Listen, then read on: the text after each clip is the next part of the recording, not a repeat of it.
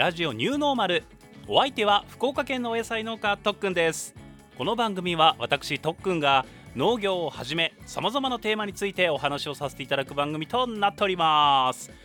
さあラジオニューノーマルシーズン3第6回目の配信です。よろしくお願いいたします。まず、えー、仕事の方のお話をしたいと思うんですが山仕事を中心に行いつつ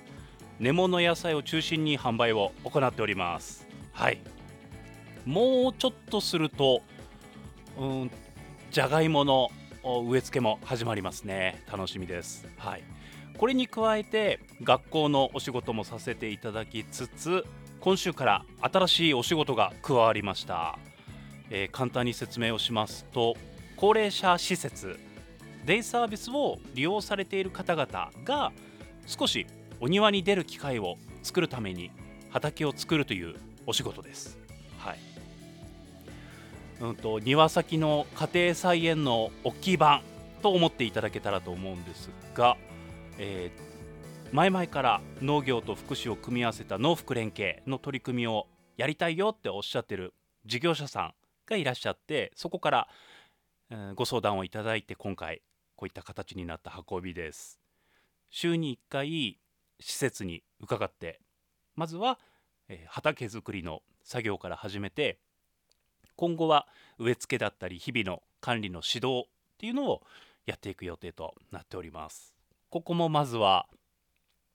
じゃがいもを植えてで徐々に夏野菜の準備をやっていくというところですね。はい。もう長くやってきた農福連携の取り組みというのが少しずつ形になってきているような気がします。はい。嬉しい限りです。うん。さあその他のお話をしていきますが今日ね、えー、1時、えー、深夜ね1時過ぎ日が変わってすぐ驚きのメールが届きました。Spotify からのメールなんですが Spotify で配信をされているポッドキャスターの方々などにも同じメールが一部届いてるかと思うんですがちょっと読み上げますね、えー、Spotify for Podcasters の機能変更とリバーサイドとの提携による機能改善についてお知らせいたします。この案内は過去の Spotify サービスの使用状況をもとに今回の変更が番組に影響する可能性のあるポッドキャスターの皆様にお送りしています。ふむふむ。2024年6月初旬より Spotify for Podcasters では次世代のポッドキャストツールの構築にさらに注力するため独自に開発した制作機能の提供を終了します。ふむふむ。これにより以下の Spotify for Podcasters の機能は利用できなくなります、まあ、簡単に言うと、えー、新しく使いやすくするから今まで、えー、やってた機能を一部使えなくするね。ってことね。何が使えなくなるか、うん、ウェブ版での録音と編集、これはね私は影響しないですね。よかったよかった。えその2モバイルアプリでの収録と編集。ふむふむ。これもね一回ね緊急配信って言って外で、えー、配信忘れちゃって外でやった時が1回使ったぐらいかな。うん。でもなんとかなるんじゃないかな。編集せずともボイスメモで撮ってそれをアップロードっていうのはできるんじゃないかなというふうに期待はするところですがまああんまり使うことはないです。そしてミュージックプラストーク。ダメ？え？なくなりますよ。ミュージックプラストーク。え Spotify さんってそれが売りじゃなかったのぐらいの衝撃だったんですが。ねえ。自分の友人にも何人もこのミュージックプラストークの機能を使って配信されてる、ね、方がいらっしゃるのでえー、使えなくなっちゃうの？って言ってる声が聞こえてくるような気がしますがらしいんですよ。困ったね。まあでもそのリバーサイドさんっていうね会社と Spotify が、えー、提携することでさらに何か変わったりするんじゃないかなと。もしくはこのミュージックプラストークに代わる何か新しい、えー、機能とかが追加されるんじゃないかなと期待するところですね。はい。まあここはうんできるところまではミュージックプラストークの機能も使いつつ楽しい配信やっていきたいと思いますので、はい。またよろしくお願いします。何か新しい機能とかあったら試してみたいなとも思いますので楽しみにしていただけたらと思います。はい。続いて今日2月9日ですね配信日なんですが、えー、私あさってえ、結婚式に出席いたします。はいおめでとうございます。出席というか司会をさせていただくんですね。うん。えっとねちょっと前にえー、インスタグラムでインスタグラムに書いたかな？もしくはその時もうやめてしまいましたがスレッズその時のスレッズに書いた。スレッズに書いたのかな？えっとねすんごいお仕事をいただきましたっていうのがこれです。はい。司会。そうなんです。これその友達だから的な感じというよりもずっとね僕に司会の仕事をくださるイベンターの方が1人いらっしゃってその方が結婚は数年前にされてたけれどもコロナ禍で挙式をしてなかったということで今回ね結婚式を挙げられるんですがそこで司会をということで仰せつかりました。うん。本当にねこれまでそれ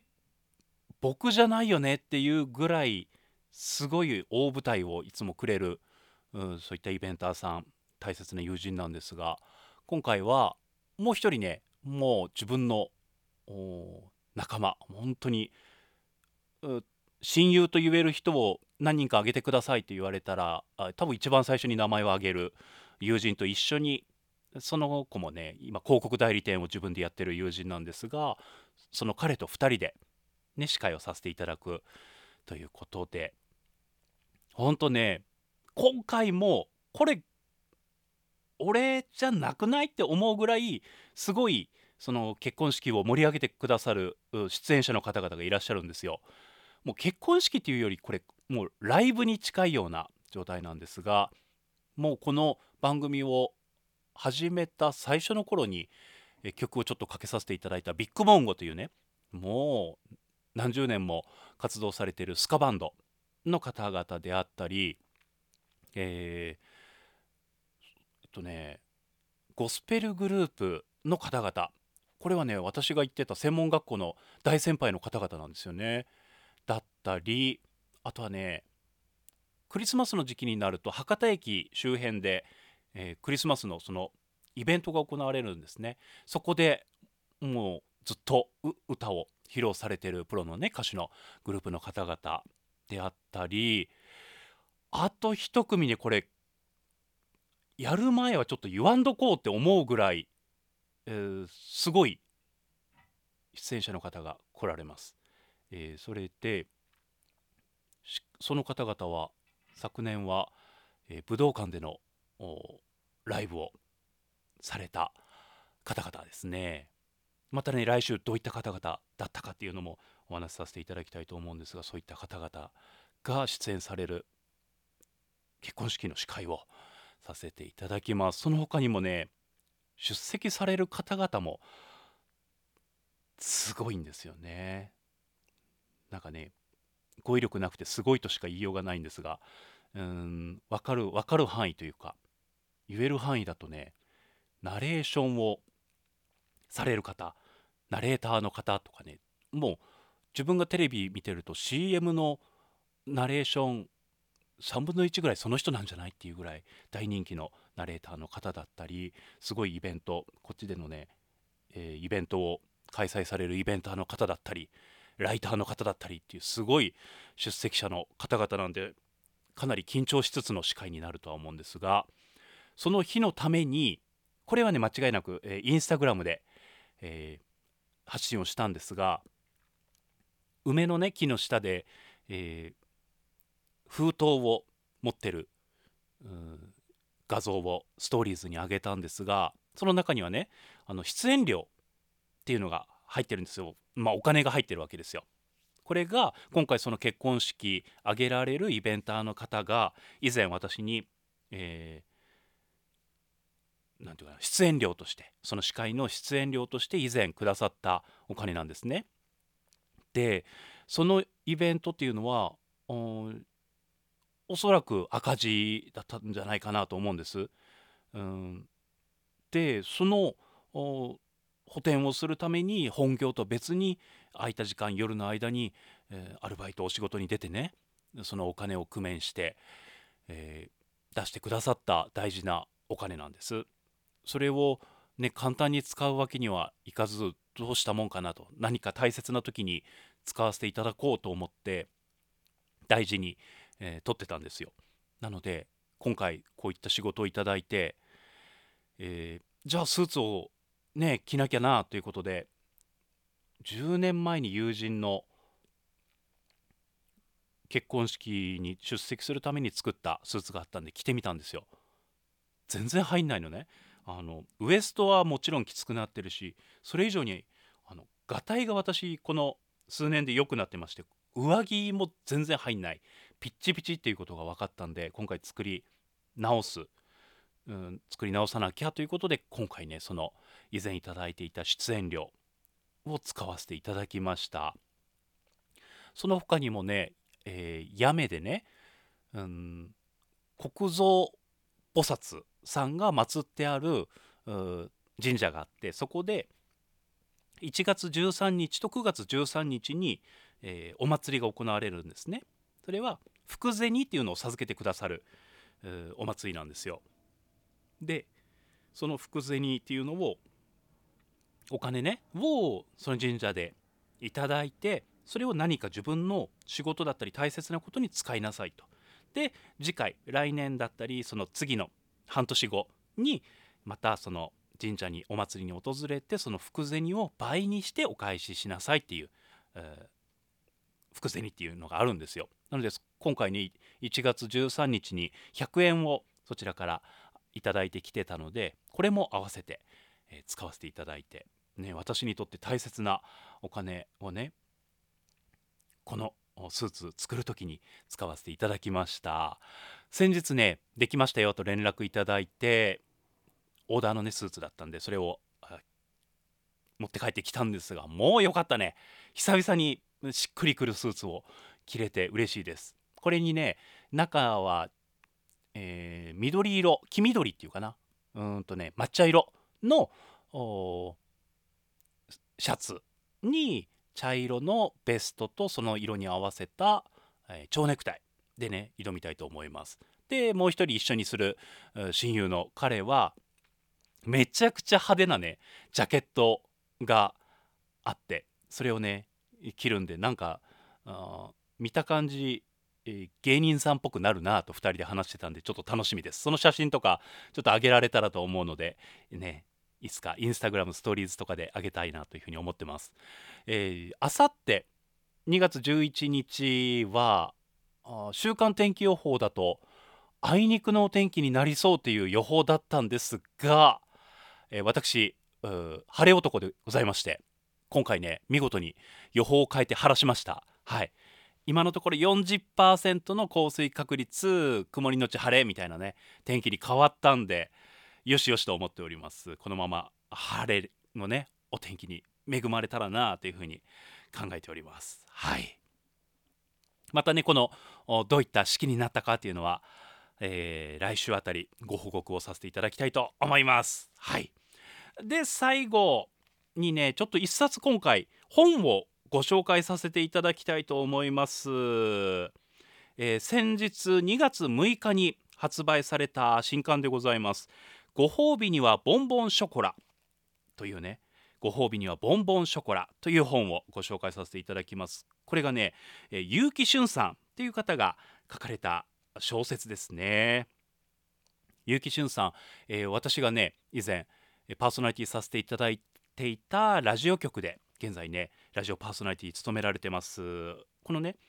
えー、本のところに自己紹介というか紹介があるので少し読ませていただきます。結城俊1980年生まれ2013年スマートクロニクルで第35回小説推理新人賞を受賞。そうなんです。推理小説を書かれる作家さんでいらっしゃいます。2014年スマドロでデビュー。現在ラジオのパーソナリティや専門学校講師として活動中。